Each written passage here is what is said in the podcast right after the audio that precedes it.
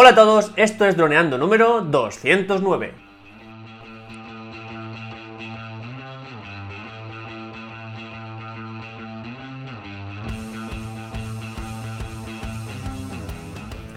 En el programa de hoy vamos a hablar sobre vuestros comentarios una vez más y también sobre el último directo que hicimos en YouTube, que lo está petando un montón.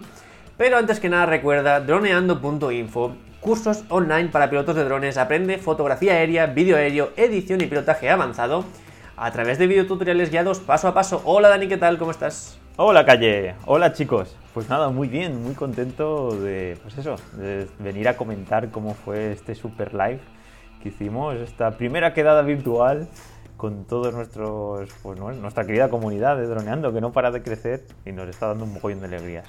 ¿Qué tal? ¿Cómo estás tú? Yo muy contento. Surgió. Bueno, ¿y por qué surgió? ¿Por qué, ¿Por qué decidimos hacer el live?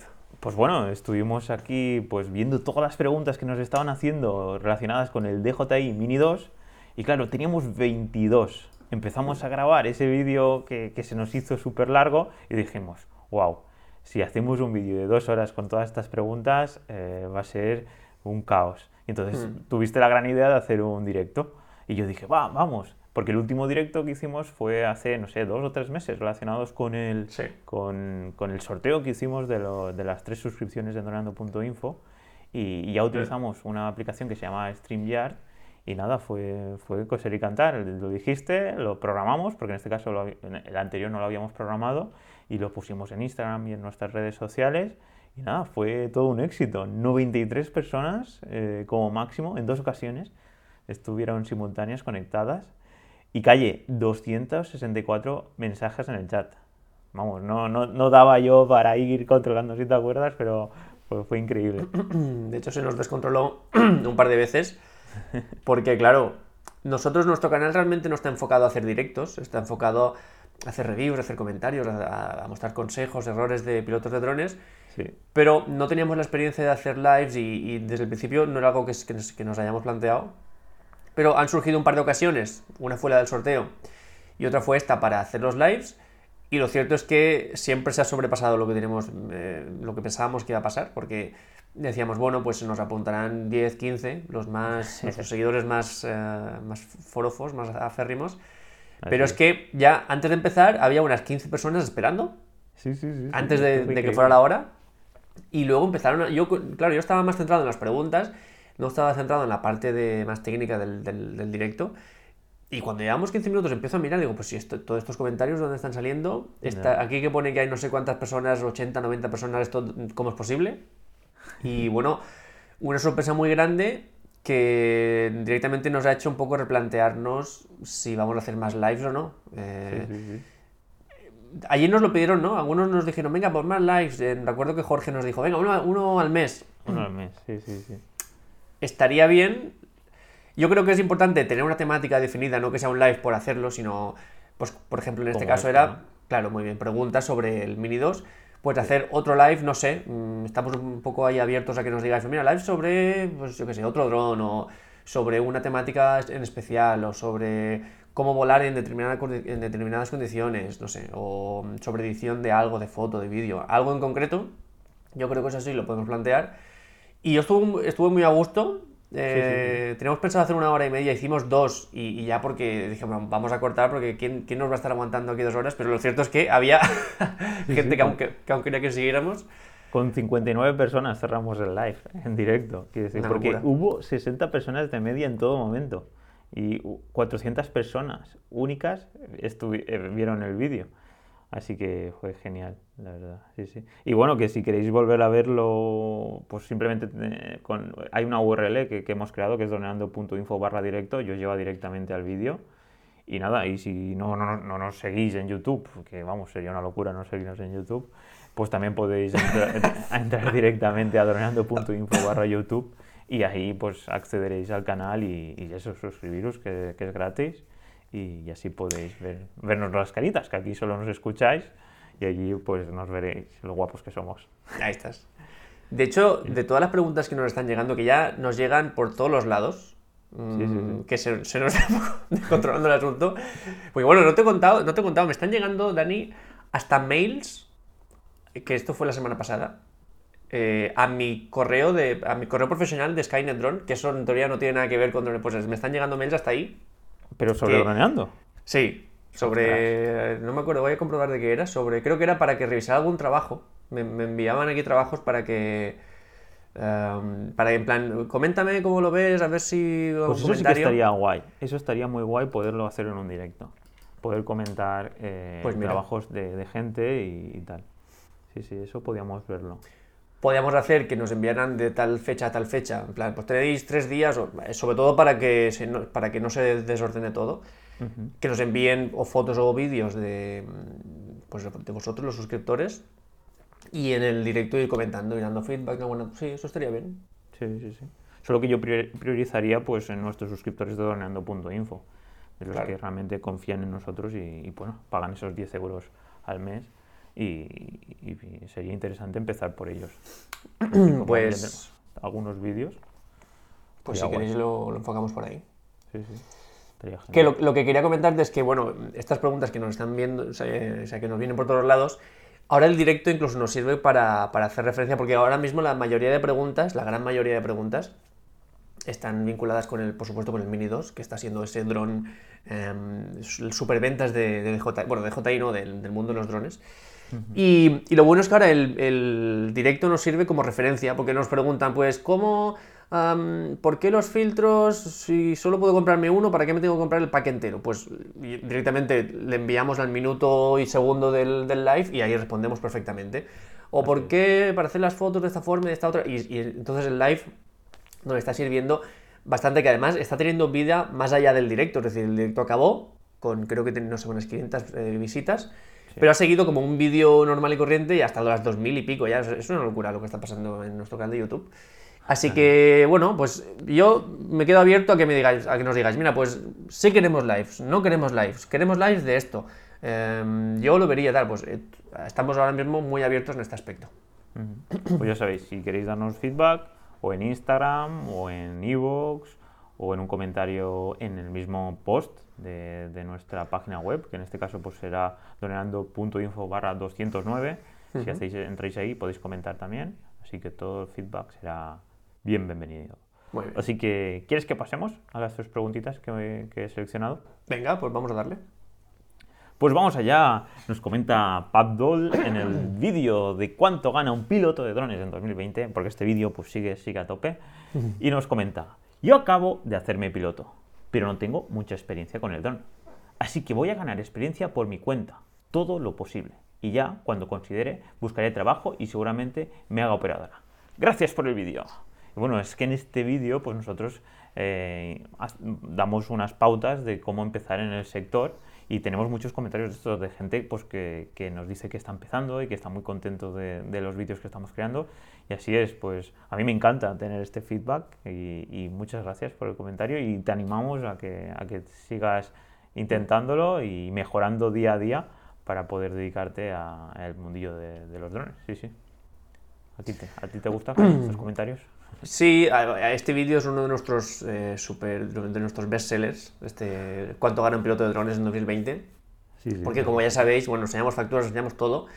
Em, y aquí, bueno, pues eh, se- lo que más me gusta de este vídeo es que mm, anima a personas a, a- a- a saltar a la piscina, pero anima de una forma mm, responsable. No es, venga, sí, a, a la piscina, mm, aunque no haya agua, sino que nosotros hablamos de nuestra experiencia, decimos que es posible dar el salto a nivel profesional, pero siempre que nos aseguremos que hay agua en la piscina, ¿no? Así que es lo que más me gusta este, de este vídeo. Podríamos haberlo hecho desde un punto de vista más clickbait, más, venga, visitas ya está, esto es súper fácil, pero lo hicimos desde de un punto de vista responsable y es lo que más me gusta, que está gustando. Sí, además es un vídeo que no está hecho, o sea, no tiene todos los parámetros, mm, digamos, que más valora YouTube. Es un vídeo demasiado largo, porque mm, creo que dura veintipico minutos. Es un vídeo que mm, más basado en opiniones que en tips rápidos, que es lo que está triunfando.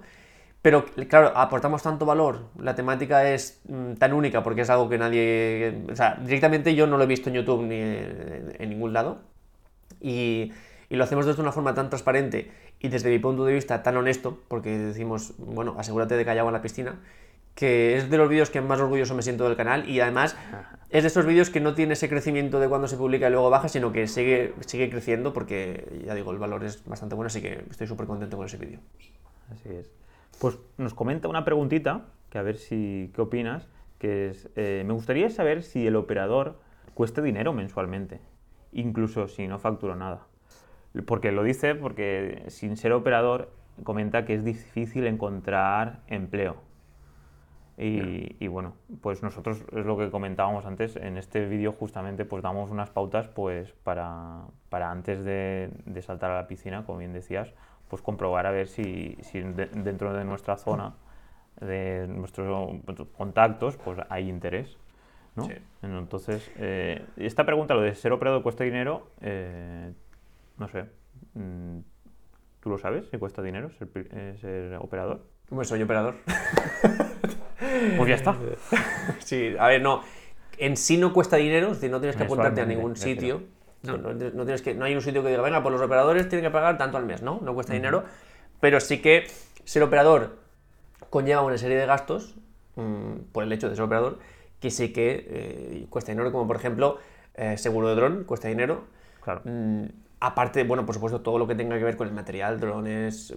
Para eso creo que además tenemos un podcast, no recuerdo si es de los 10 primeros, em, que hablamos de eso. De hecho, por cierto, Dani, cada vez nos hablan más personas que están empezando desde el número uno. Así es, sí, hasta, Es, me parece una locura. O sea, que, está, se han puesto.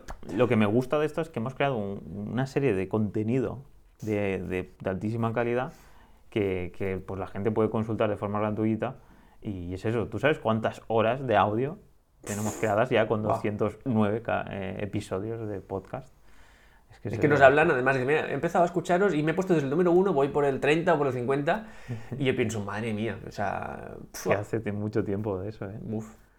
Lo pues que hace la constancia, Cayetano, lo que hace la constancia. Sí que Creo que del número 1, no sé si es el 8 o el 9, de los 10 primeros hablamos de mm, lo que, lo que tienes que gastarte al principio, o lo que, por ejemplo, nosotros recomendamos que te gastes sobre todo en temas más eh, de pues, los gastos que tiene el curso de piloto de drones, el seguro, todo eso.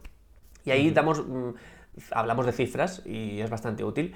Pero ya digo, mm, en sí ser operador no, no, implica ninguna tarifa, pero sí que todo lo que digo de eh, el curso, el seguro de drones, el seguro médico, que a partir de la nueva legislación ya no nos va a hacer falta.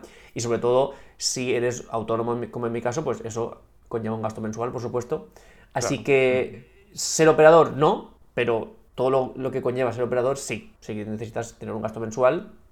Eh, y sobre lo que nos dice, sin ser operador es difícil encontrar empleo. Bueno, pues por supuesto, justo en este vídeo, en el de cuánto gana un de drones, hablamos de eh, ese primer paso en el mundo profesional que es muy complicado.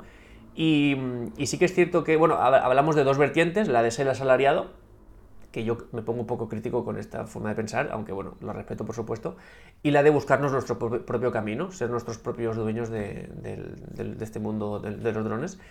Y, y, ahí hablamos de que sí, es difícil, pero hay una serie de estrategias, de hecho, justo en este vídeo compartimos una, para saber si hay agua en la piscina, como digo yo. O sea, es decir, no darle el salto al mundo profesional, sino ya hacerlo con una cartera de clientes más o menos estable que nos permitan tener una serie de ingresos mm, mínimos o por lo menos que nos permitan em, compensar estos primeros gastos.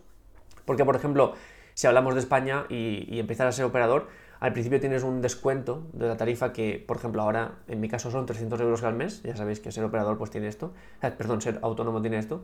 Pero al principio puedes pagar entre 50 y 80 al mes durante seis meses y es una ayuda bastante buena para empezar.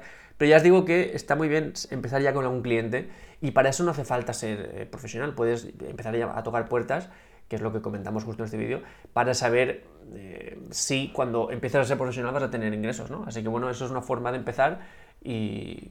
Porque lo que él comenta de, venga, me hago profesional, me hago autónomo tal y voy a empezar a buscar clientes, que es lo que me pasó a mí, es un poco complicado, porque es posible que pasen tres meses sin ningún cliente. Claro. Y que estés ahí gastando pues el dinero de autónomos y, y todo lo que tienes que pagar sin, ingresar dinero. Eso es.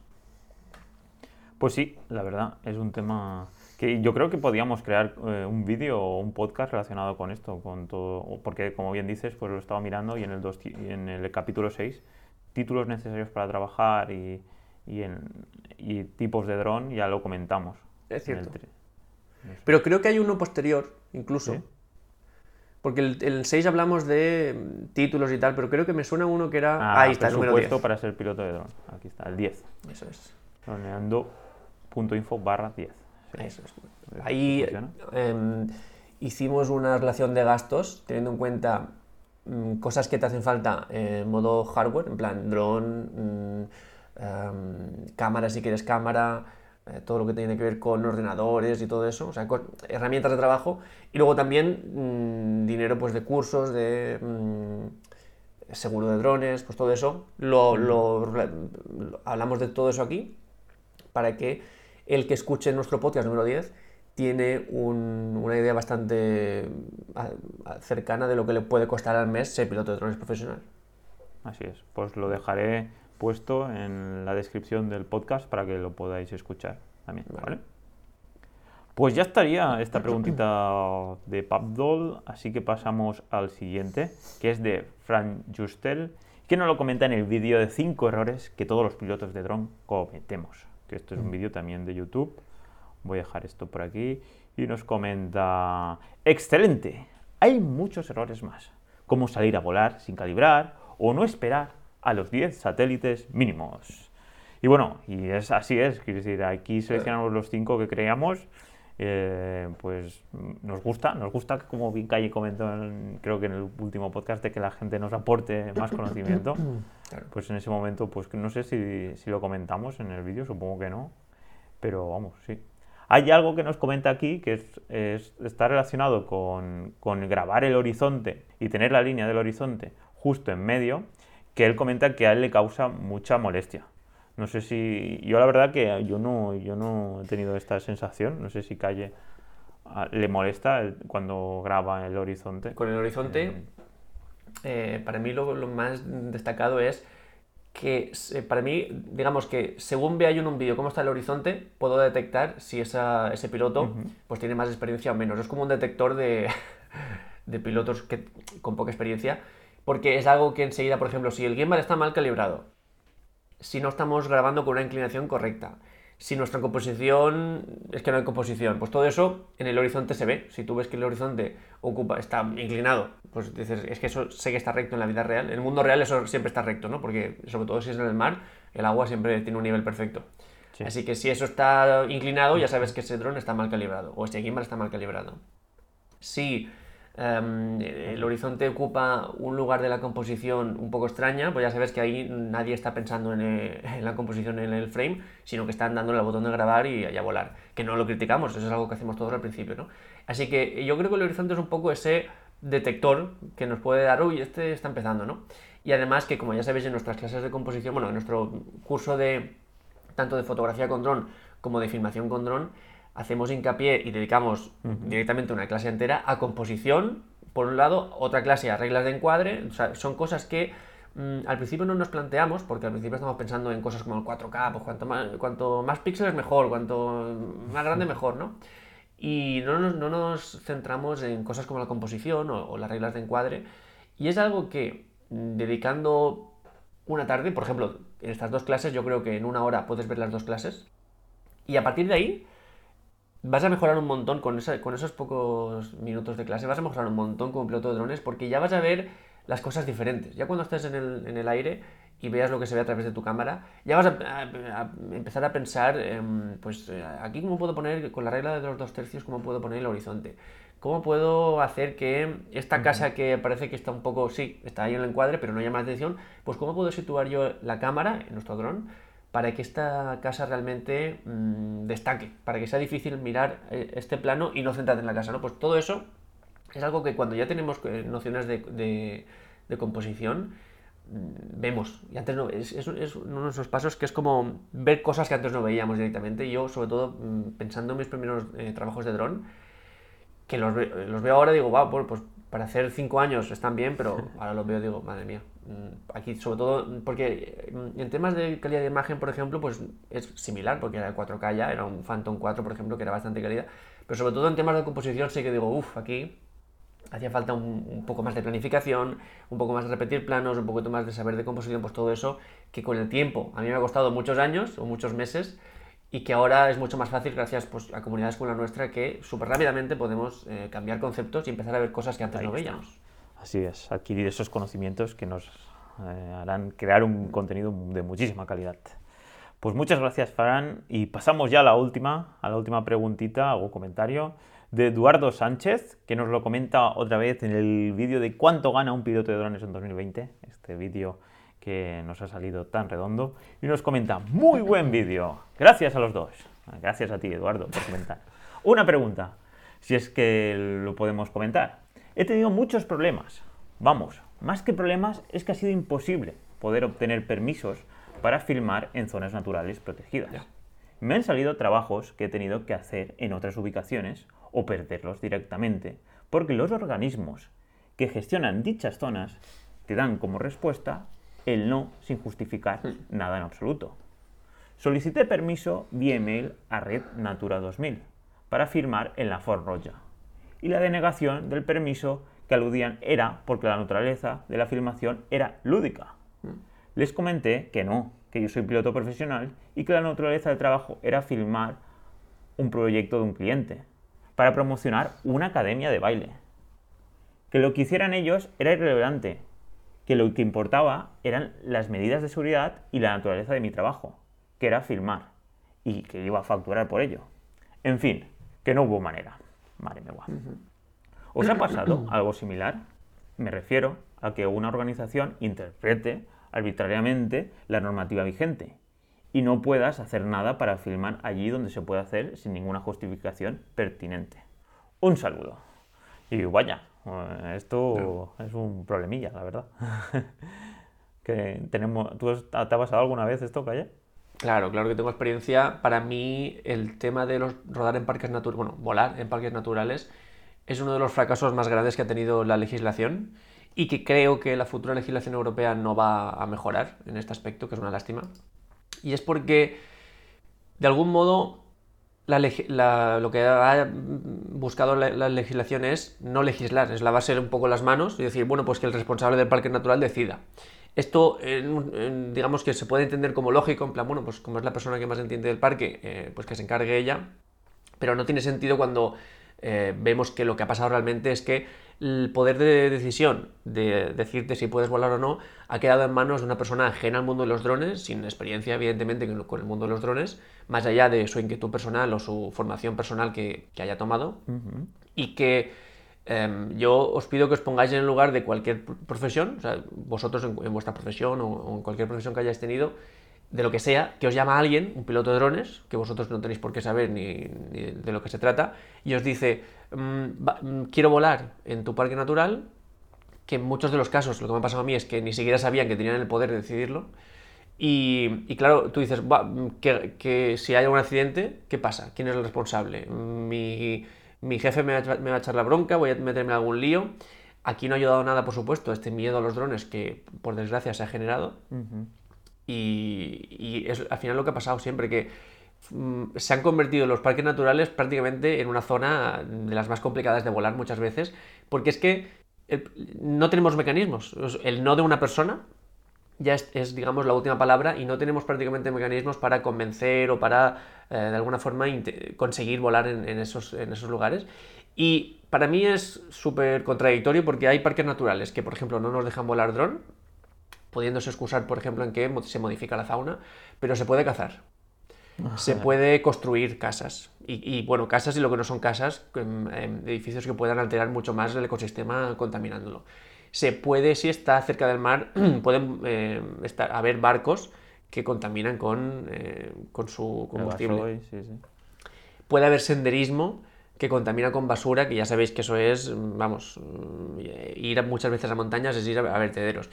Pueden haber todas esas cosas y sin ningún permiso, y nosotros por volar un dron, que bueno, puede ser, sí, mm, se puede modificar el, comportamiento de las aves, pero es que un barco pesquero también modifica el comportamiento de las aves muchísimo más. Todas las gaviotas, y lo que no son gaviotas, modifican, o sea, no es que modifiquen, es que em, directamente su día a día se basa en cuanto pasa el barco pesquero, ¿no?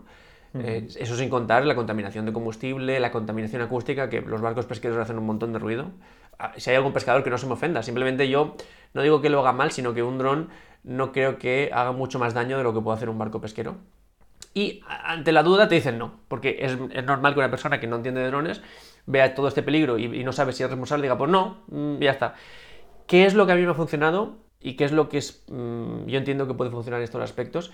Es eh, hacer partícipes a esa, persona. De alguna forma, hacerles ver a, ellos que pueden ganar. ¿Cómo? Regalándoles imágenes. Es decir, bueno, pues eh, yo tengo aquí un trabajo eh, de alguna forma mm, necesito tu aprobación y luego no me importará hacerte un vídeo, regalarte fotos o dime si necesitas algo para que yo pueda em, de alguna forma mm. aportarte imágenes.